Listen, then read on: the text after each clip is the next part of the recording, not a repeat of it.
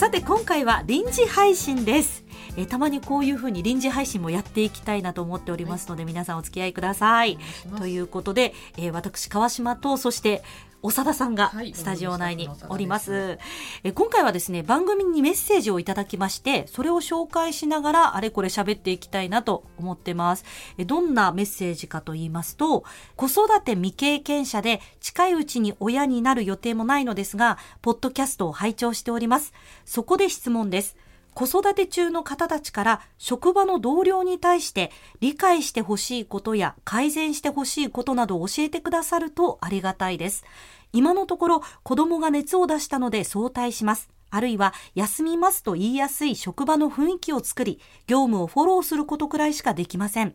子育ての当事者ではありませんが、第三者としてできることは何だろうと考えています。子育て中の皆様、本当にお疲れ様です。というメッセージですが、こんな、こんな優しい方がいる職場、いいですね。こういうあの立場の方も聞いてくださってるんだなっていうの本で。当ですね、うん。嬉しいですね、ありがとうございます。でこれ、はい。あのメッセージいただいて、どういうふうに、うんうん。あの皆さん思うかなっていうのを、うん。番組のインスタグラムのストーリーズでちょっと質問してみました、はい。こんなメッセージ来たんだけど、うん。皆さんどう思いますか？って聞いていくつか返信をいただいたので、ちょはい。っと紹介してもらえますかね。はい。まず、このみさんですが、このみさんは、共有ファイルなど、急に休んでも誰かに仕事を任せられる、俗人化しない仕組みがあると助かりますと書いてくださいました。それから、ゆうこさん。ゆうこさんは、人事側として、各部署に引き継ぎメモの定型ひな形を作ってもらって、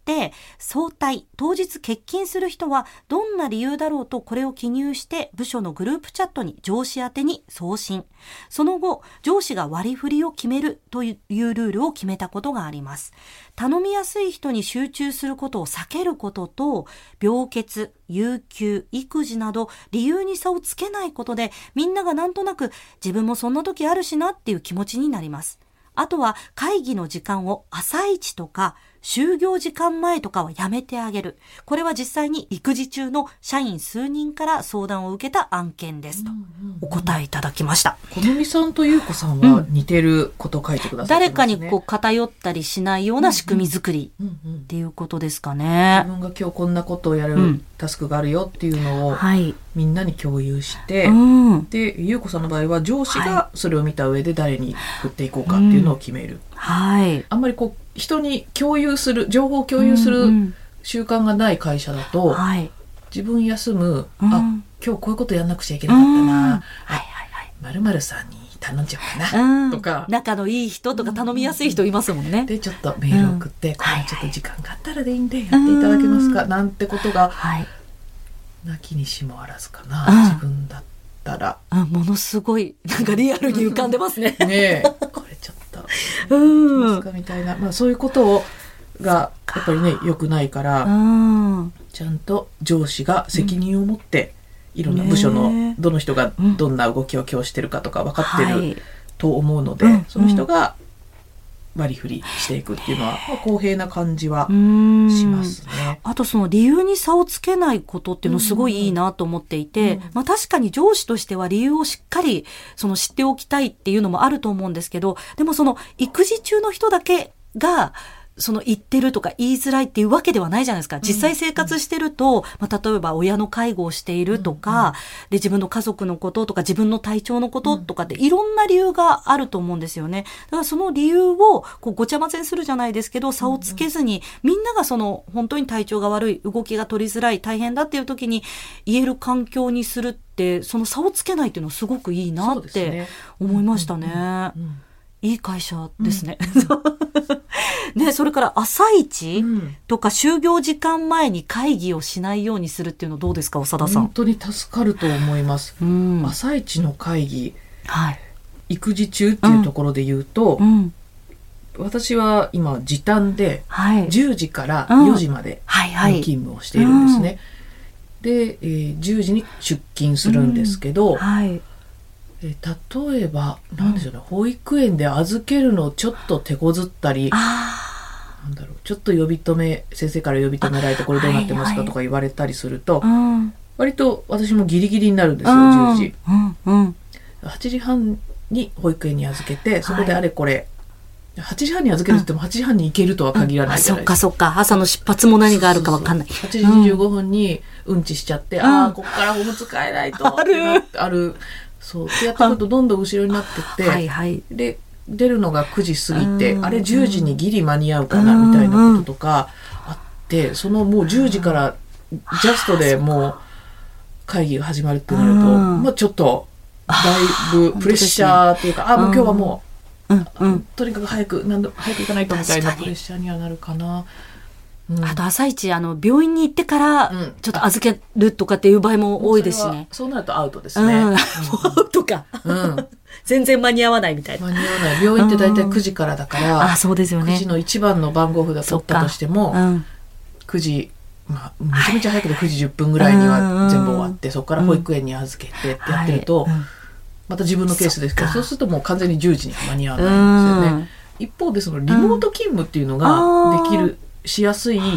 うん。環境にしてくれると助かる部分があって、うん。例えばその朝一病院連れてったとしても、はい。じゃあ9時半に保育園預け終わりました。うん。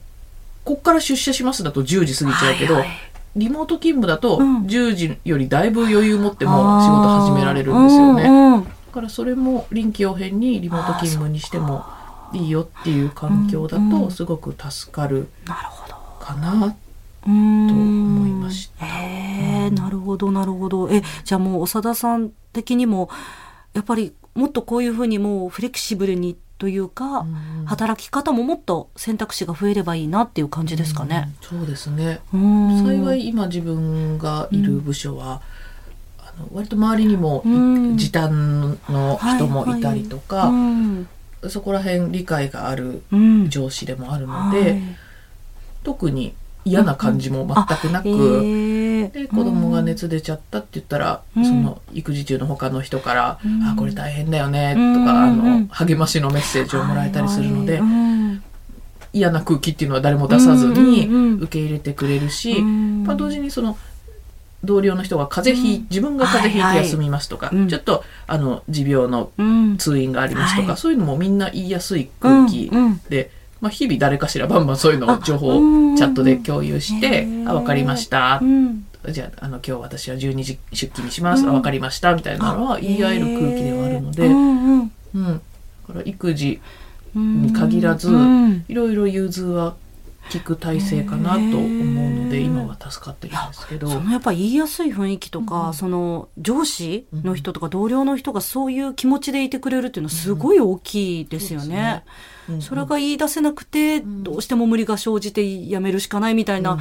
場合もね、出てきちゃってたでしょうしね。上司の人が、うん。あの率先して有給取るとか、休むとかそういうのしてくれるだけでも空気感変わりそうですしね。うんなるほど。うん。ねえあの続いてなんですが真帆さん。という方。真帆さんは産休に入る前上司にしてもらって救われたのは何をしてほしいかどのように産休まで働きたいかを聞いてもらえたことです。私は仕事が好きなので担当案件はできる限り対応したかったし思いやりだとしても相談なく担当から外れる方向になっていたら傷ついたと思います。初めての出産だと自分の体がどう変化していくのか予想がつかず戸惑うばかりなので定期的に様子を伺ってもらえたのもありがたかったです。私の会社は在在宅勤務だったこともあり上司が気持ち悪いとか眠すぎる時はひっそり休んでいいと言ってくれました。なんかそう言ってもらえたことですごく力が抜けて上司や同僚に甘えながら仕事を頑張れました。産休中は里帰りを終えて育児に慣れた頃から理由がない孤独感を感じました。そんな時上司が育休の資料を送るついでに同僚や職場の様子を教えてくれました。私が上司に軽く愚痴を言ったからかもしれませんが職場に呼んでくださって先日久々に上司と同僚に会ってきました。息子が泣かないか不安でしたが会議室を確保してくださってどんどん泣いちゃえと言いながらみんなであやしてくれました。帰る場所があるということが嬉しかったです、というメッセージもいただきました、これあの私もすごい同じように感じていまして、私の場合はあのフリーランスの状態でその育休産休っていうのを取らせてもらったんですけどもう本当にあの一緒に仕事をしている方の考えがフリーランスの場合特にまた大きく関わってくるのかなって思うんですけど妊活を考えていてでその妊活の病院っていうのも朝一番に行ったとしても絶対これぐらいかかるっていうのがあったんですよね。で何回か「あすいませんもう仕事の時間なんで」って言って病院に行ったけど諦めて仕事の方に行ったってことがあったんですよ。でそれが続いた時にもうこれちょっと相談してみようかなと思ってその一緒に仕事をしていた方に「すいません」ってこの何時からの9時からの例えば時間を10時からにしていただけますか？私あの妊活頑張ろうと思ってましてって相談したところ「ああの分かりました」って言って応じてもらって対応してもらったってっていうこともすごくありがたかったですし、まあ、それをきっかけにその妊娠のこと考えてるんですっていうのが伝えられたのでその後あの赤ちゃんができましたっていうのも共にこう喜んでもらえたっていうのもすごくこう心の支えになったなって思いましたね。でフリーランスの私からするとあのいつ頃復帰したいかっていうことも伝えられたのもとっても安心材料でそれこそ先ほどのねあの真帆さんのその帰る場所があるということが嬉しかったにつながるんですけれどもあのその会社の方が休んで帰ってきてもあなたの席はあるからって声をかけてもらって逆にどれぐらいその産休育休を取りたいですかってこっちにこう選択肢を与えてくれたってっていうのも嬉しかったですね。で子供を連れて遊びに行った時もウェルカムな雰囲気だったのもありますし、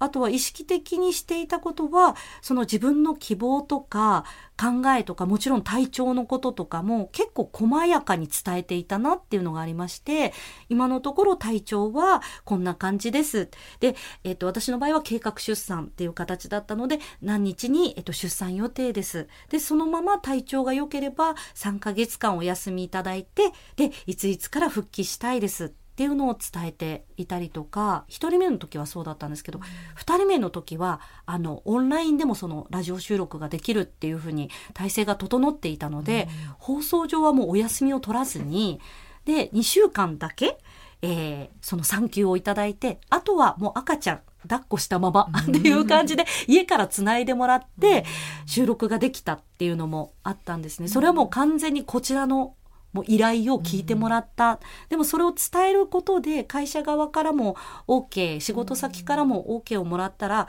まあ、会社としても方針も立てやすいのかなっていう気もするんですよね。なのでもちろん関係性もあると思うんですけどこう細やかにこう報告していく、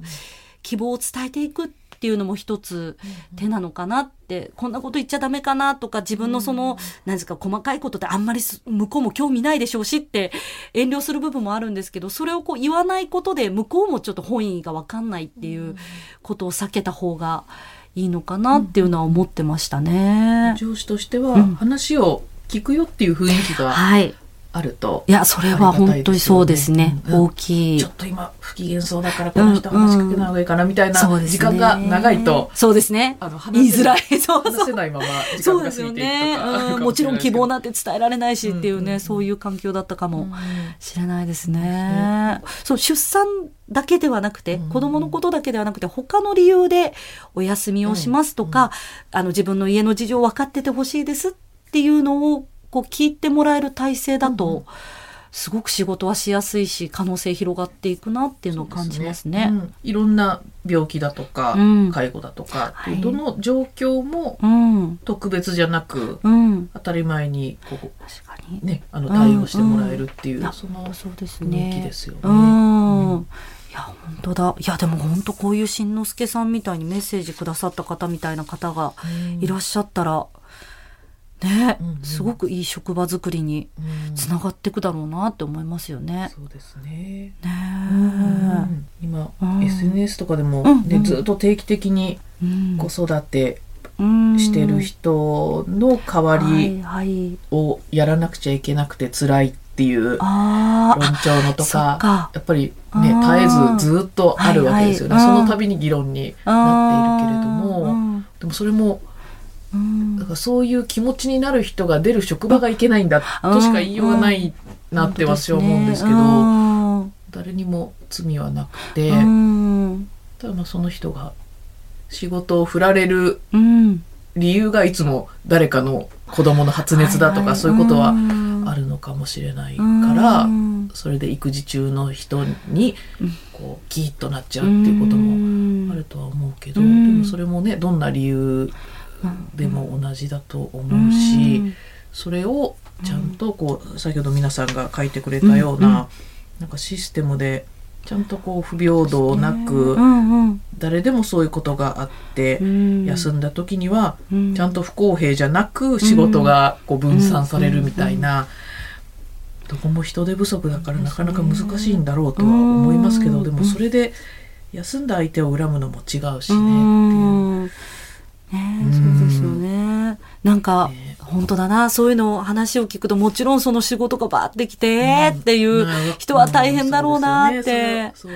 また？っていうのもね、ね。でもそれ、ちょっとし仕事に日頃から余裕を持たせて、まあ、そういうわけにもいかないかもしれないですけどね。上司、上司の方が上手に振ってくれたりしたらっていうのもね、ありますね。希望はつきませんね、これね。ね。ねでもなんかいくつかヒントは皆さんから、うんうん、いただきました。ね、はあ、ありがとうございます、うんね、こういうメッセージどんどんい。ただきたいですね。はい、そうですよね、うん、メッセージいただいたり、またそこに対して皆さんのご意見をこうやっていただけると、またこういった臨時配信あるんでしょうか、長田さん。ね、あのこんなこと知りたいですとか、は いはい、単発でどんどんメッセージいただければ。はい取り上げていきたいと思いますので、はい、よろしくお願いします、はい、そしてここで配信しているようにあの皆さんのこういったメッセージベビーのいる生活のインスタグラムの DM などに送っていただいても見ることができますので、うん、ぜひ皆さん、メッセージお待ちしております、ありがとうございます